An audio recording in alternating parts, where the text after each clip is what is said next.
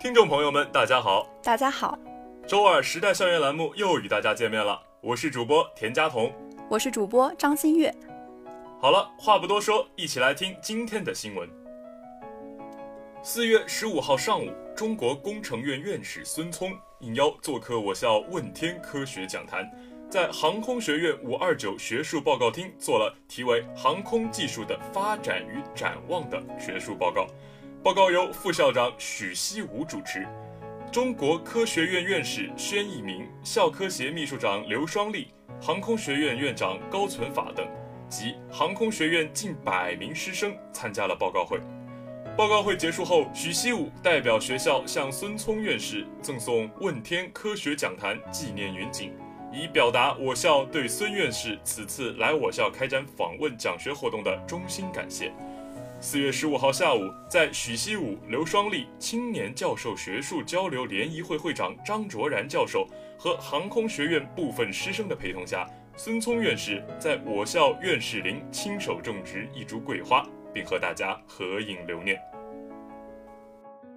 四月十七号上午，悉尼科技大学副校长丹瓦这一行访问我校，副校长江斌会见了外宾。江斌向代表团一行的来访表示了热烈的欢迎。他表示，我校与悉尼科技大学始终保持着密切的合作关系，双方交流互动频繁。他希望未来双方继续保持有效畅通的沟通渠道，在合作办学、建立国际合作联合实验室以及博士生联合培养等方面取得实质性进展。Nan White 对南航的热情接待表示了感谢。他简要介绍了学校情况，并表示悉尼科技大学与南航是长期友好学校。这也是他本人第九次来访南航。他希望通过此次访问，切实推动两校在计算机及通讯方向的合作办学项目。希望通过该项目遴选出的优秀学生，为双方建立国际合作联合实验室打下良好基础。会谈时，双方在学生交流交换、合作办学。建立国际合作联合实验室等方面达成了共识。四月十六号，北京师范大学思想政治工作研究院院长、教育部思政司原司长冯刚教授应邀来校做题为《思想政治教育的政策设计和发展趋势》的专题辅导报告。讲座中，冯刚首先对改革开放以来的思政教育政策的发展历程进行了梳理。他将近四十年来思政教育政策发展分为恢复重建、初步发展、快速发展、深化丰富、新时代发展五个阶段，并从来源实践与服务实践的角度，对各阶段政策的制定背景、实施效果进行了解读和比较。我校历来重视辅导员队伍建设，搭建和探索各类专家辅导项目支持平台，逐步完成辅导员职业发展培训体系。从思政教育、心理健康教育、职业生涯规划等不同方向提升辅导员职业素养和研究能力。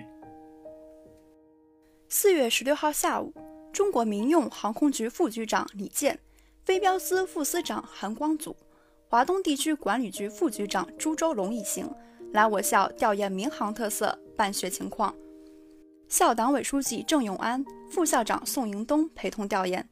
调研中。李健一行先后参观了我校无人机研究院和民航学院的实验室。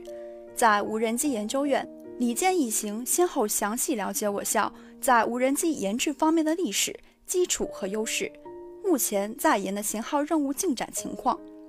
在民航学院，李健一行先后参观了航空大数据研究室、智慧低空通航混合运行综合保障研究与验证平台、民航应急科学与技术实验室。对于我校在低空空域安全态势评估、空中高德系统、民航应急科学、装备研发和应急训练等成果，给予了高度的评价。李健希望学校围绕民航的大发展，充分发挥学校在人才培养和科学研究方面的优势，积极推动产学研的转化，在适航类人才的培养、航空安全实验室及学科建设方面积极谋划。为民航强国的建设贡献南航力量，李健表示将大力支持南航民航特色发展的相关学科建设，实验室和人才培养等条件建设。四月十八号，工信部部署高校思想政治工作座谈会在我校明故宫校区举行。会议由我校党委常委、宣传部部长王辉主持。我校马克思主义学院党总支书记徐川首先传达了习近平总书记在学校思政课教师座谈会上的重要讲话精神。马克思主义学院院长王志介绍了我校马克思主义学院建设的措施和做法。工信部部属高校宣传部负责同志分别介绍了贯彻落实习近平总书记在学校思想政治理论课教师座谈会上的讲话精神的概况。工信部部属高校宣传部负责同志分别介绍了贯彻落实习近平总书记在学校思想政治理论课教师座谈会上的讲话精神的概况。分享了推进思想政治工作的典型做法。各高校马克思主义学院负责同志介绍了加强马克思主义学院建设和提升思政理论课程质量的经验做法。与会人员就存在的问题和建议以及下一阶段的思想政治工作进行了交流研讨。于英语在总结讲话中分享了自己的学习体会。回应了与会人员提出的相关问题和建议，就加强和改进下一阶段的思想政治工作，于英语提出几点要求：一是要旗帜鲜明地讲政治；二是要全面贯彻落实党中央决策部署和教育方针，落实立德树人根本任务，理直气壮地办好思政课；三是加强统筹协调，共享优质资源。整体提升部署高校思想政治工作质量，集中优质资源打造工信部思政品牌。四是压紧压实责任，维护校园安全稳定，加强学校正面宣传和舆论引导工作，强化师生的思想价值引领。五是加强教师思想政治工作建设，把教师思想政治工作提升议事日程，明确负责部门和工作职责，关注教师心理健康教育。加强师德师风建设。四月十七号，校党委副书记陶勇一行赴杭州走访调研浙江吉利控股集团，并与浙江各行各业校友代表进行了座谈交流。浙江吉利控股集团副总裁周建群、香港港畅有限公司总经理陈厚志、浙江宏湾通用航空工程技术有限公司总经理严佳琪。浙江大学宁波研究院院长杨灿军等十余名在行校友出席了此次校友见面会。校发展联络部、就业创业指导服务中心以及吉利控股集团人力资源部、研发投资部等部分同志参加此次活动。校友交流座谈会上，浙江的十余位校友表达了对浙江校友会成立的期待。也表示愿意为后面浙江校友会的成立以及发展贡献自己的一份力量。陶勇代表学校向各位校友介绍了学校取得的成绩以及未来发展的战略部署，对校友们百忙之中参加此次见面会表示衷心的感谢。同时，他表示学校的发展离不开广大校友的支持和帮助。学校校友会将不遗余力地为校友与母校共发展做好服务保障以及沟通联络工作。下面来看一组国内新闻：西安奔驰女车主哭诉维权事件，随着双方的和解画上了句号，但一朝成名的车主薛某某却因另一场经济纠纷成了被控诉方。四月二十号，声称遭薛某某拖欠钱款的多位餐饮业主和供应商现身，讲述纠纷始末，一度打算开发布会公布合同、还款协议等证据，后因故未成。有律师分析称，该事件中首要承担责任的主体是薛某某相关的公司，而非其个人，除非存在公司财产与个人财产混同等情形的证据。否则较难追究薛某某个人的法律责任。薛某某则向华艺报表示，请前述网上发帖质疑的人实名站出来，别再炒作，该维权维权，该起诉起诉。下面请听一组国际新闻：斯里兰卡首都多处发生爆炸，二十五人死亡，超一百六十人受伤。斯里兰卡首都科伦坡包括教堂、酒店等多个地点，二十一日上午发生爆炸。当地媒体援引医院方面消息报道说，爆炸已导致二十五人死亡，超过一百六十人受伤。目前警方尚未发布确切伤亡信息。斯里兰卡警方告诉记者，爆炸发生在位于科伦坡市内的圣安东尼教堂和位于市郊的圣塞巴斯蒂安教堂，受伤人员已被送往医院救治。当地媒体的电视画面显示，科伦坡香格里拉、肉桂大酒店等多家五星级酒店也发生了爆炸。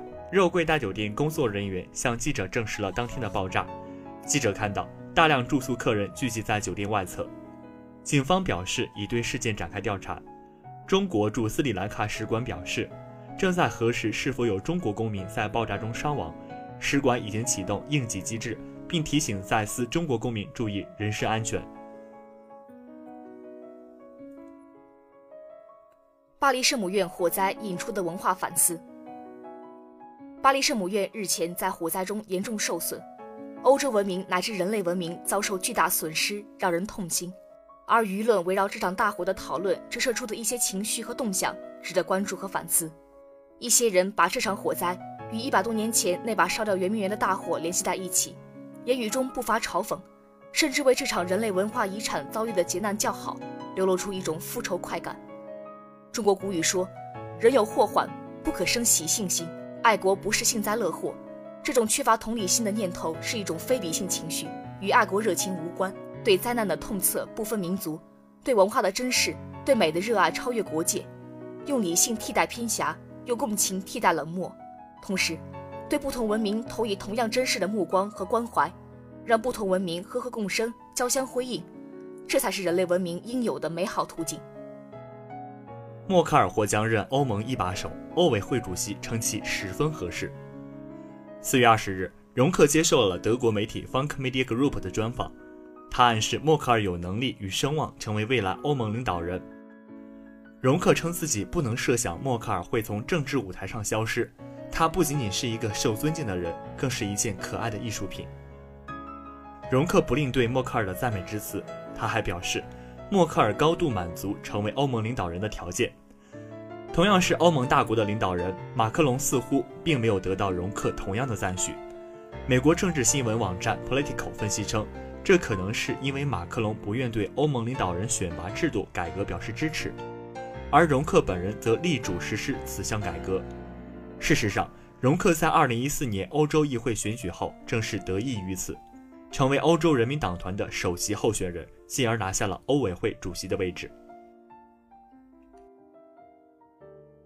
乌克兰总统竞选候选人泽连斯基邀现总统一同下跪。乌克兰总统波罗申科与总统选举竞争对手泽连斯基十九日晚在基辅奥林匹克体育场进行电视辩论。未料在辩论过程中发生一段有意思的插曲，令民众大吃一惊。为向在顿巴斯武装冲突中失去亲人的遇难者家属致敬，泽连斯基和波罗申科在主席台上双双下跪。据俄新社四月十九日报道，在辩论中，两人谈到了有关顿巴斯冲突的问题。泽连斯基称波罗申科没有履行承诺，解决乌克兰东南部的顿巴斯冲突。波罗申科反击称，泽连斯基准备跪在普京面前来拯救乌克兰，而他认为应该建立一支军队来保卫国家和人民。泽连斯基则表示。说他愿意向普京下跪，这种话是断章取义，并邀请波罗申科与他一起向在顿巴斯武装冲突中失去亲人的遇难者家属下跪。我现在要在每个等不来儿子的母亲面前下跪，要在每个等不来父亲的孩子面前下跪，要在每个等不来丈夫的女人面前下跪。同时，我也请你一起来。”泽伦斯基对波罗申科说道。说完这些话之后，泽伦斯基跪在了主席台上。波罗申科见状也同样下跪，但他是背对人群。面向背后支持着高举的乌克兰国旗下跪。来看一下科技方面的消息，国内首座钱学森与航天四老雕塑落成。在第四个中国航天日来临之际，中国航天之父钱学森与航天四老任新民、涂守鄂、黄伟禄。梁守盘等老一辈航天领军人物一起阔步向前的全身铜像雕塑，十九日在中国航天科工集团有限公司第二研究院落成亮相。这是目前国内首座钱老与航天四老一起的铜像雕塑，雕塑命名为“航天梦”。体现了航天事业经历的启梦、寻梦、追梦、圆梦发展历程，表达了对航天筑梦人和先行者的深切缅怀和崇高敬意。二院院长刘祝平表示，传承航天精神，要在铭记历史和坚定信念中担当使命，要在敢于创新和不断开拓中锐意进取，要在奋力奔跑和积蓄奋斗中成就梦想。作为国家国防建设的中坚力量，中国航天科工二院将切实履行好强军守则，高质量完成2019年各项任务，以优异成绩迎接新中国成立七十周年。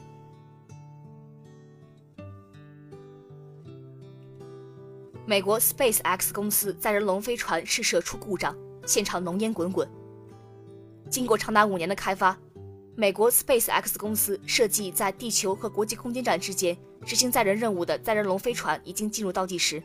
然而，就在二十日，载人龙飞船在进行发动机试射时出现异常，现场浓烟弥漫，所幸无人员伤亡。据美国有线电视新闻网 CNN 报道，当地时间周六下午。载人龙飞船在美国佛罗里达州卡纳维拉尔角空军基地进行发动机试射。试射期间，载人龙飞船出现异常情况，现场浓烟滚滚。SpaceX 公司当天晚些时候发布声明回应此事。声明指出，今天稍早时，SpaceX 在位于佛罗里达州卡纳维拉尔角一号着陆区的试验台上，对一艘龙二飞船进行一系列发动机测试。最初的测试成功完成，但最后的测试在测试台上发生了异常。声明还说，确保我们的系统符合严格的安全标准，并在飞行前发现这样的异常是我们测试的主要原因。我们的团队正在调查，并与美国宇航局的合作伙伴密切合作。来看一下新鲜事方面，你发过的微博被国家图书馆保存了两千亿条微博用于研究。据《每日经济新闻》报道，四月十九日，国家图书馆互联网信息战略保存项目在北京启动。你们在新浪网发布的新闻和微博上公开发布的博文都将被该项目保存。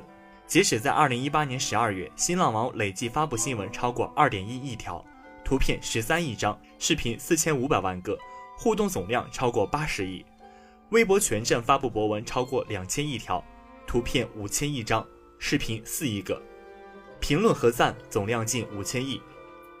也就是说，你在微博上曾经公开发表过的言论、图片、转发的微博等等，都会被国家图书馆保存。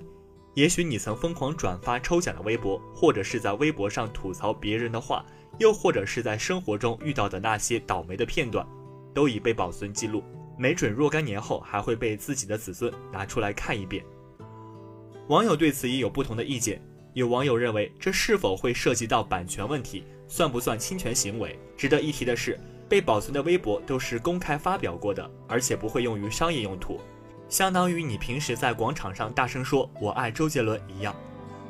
同时，有网友指出，并不是所有的微博都被保存了，那些具有研究意义和参考价值的微博才会被保存，鸡毛蒜皮的小事不会被保存下来。而且，这和语料库是一个道理。更多的网友则担心，自己在微博上发的那些日常。被自己的后代看到了该怎么办？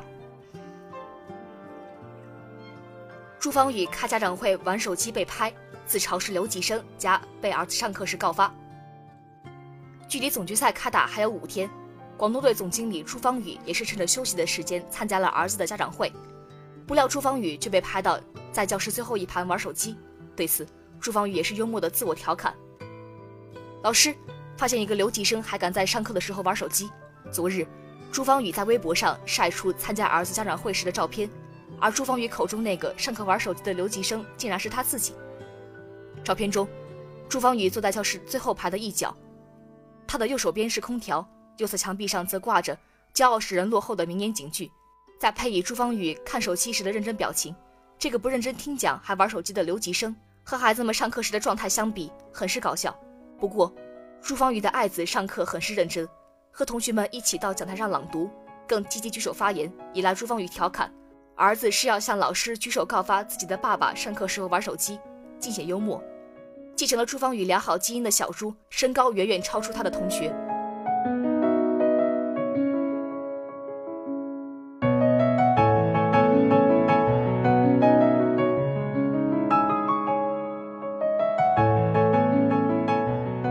Hello everyone. Welcome back to our channel. I'm Tina. I am Alisa. So let's get down to our news. A major fire broke out at Notre Dame Cathedral in central Paris on Monday, a roaring blaze at one of France's most visited landmarks that threw a huge plume of smoke across the capital. Flames burst through the roof of the cathedral, which had scaffolding around it. The fire quickly engulfed the spire. Live TV pictures showed it. Firefighters cleared the area around the cathedral, which marks the very center of the city. France 2 television reported that police were treating the incident as an accident. President Macron cancelled an address to the nation that he had been due to give later on Monday evening. A terrible fire is underway at Notre Dame Cathedral in Paris, Mayor Annie Hidalgo said on Twitter. The cathedral, which dates back to the 12th century, features in Victor Hugo's classic novel, The Hunchback of Notre Dame.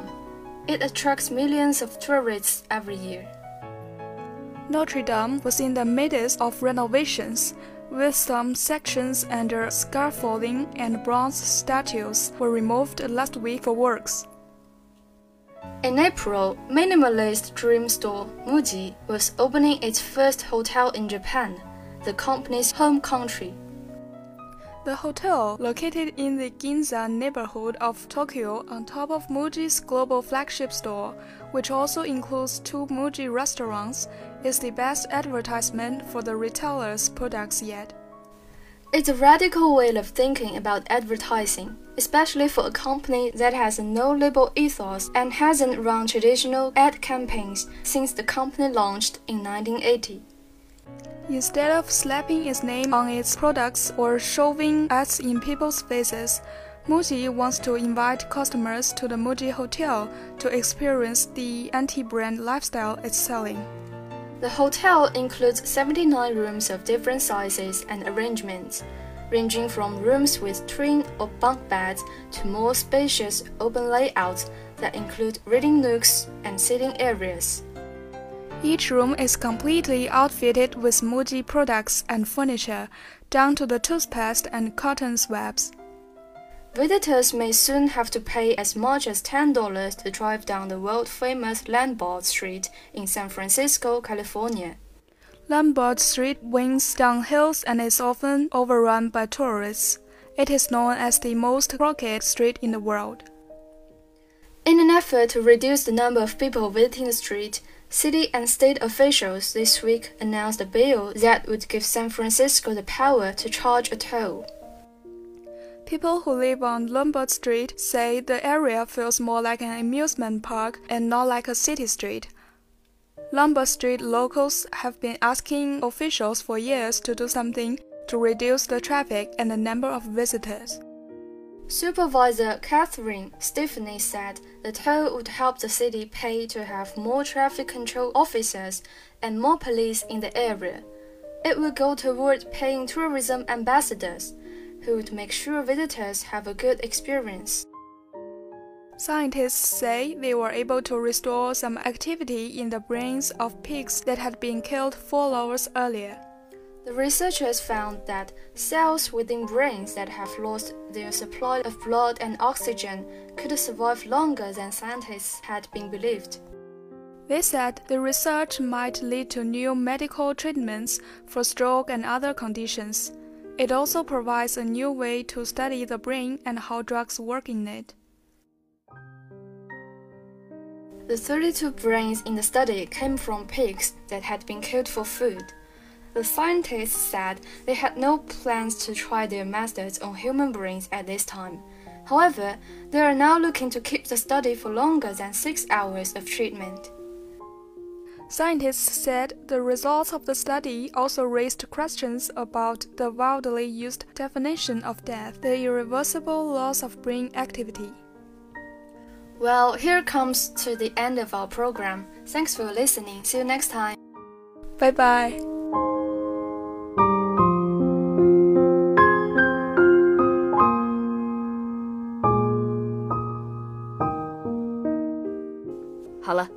了，这么多新闻。本周时代校园节目也要和大家说再见了。更多精彩音频，请大家关注“生动南航”微信公众号，还可以登录蜻蜓 FM，搜索南京航空航天大学将军路校区广播站，更多精彩尽在其中。我是今天的主播胡文硕，我是今天的主播小涛。感谢今天的导播陈泽凡、侯玉伟，感谢今天的编辑汤文东、张新月。我们下周再见，下周见哦。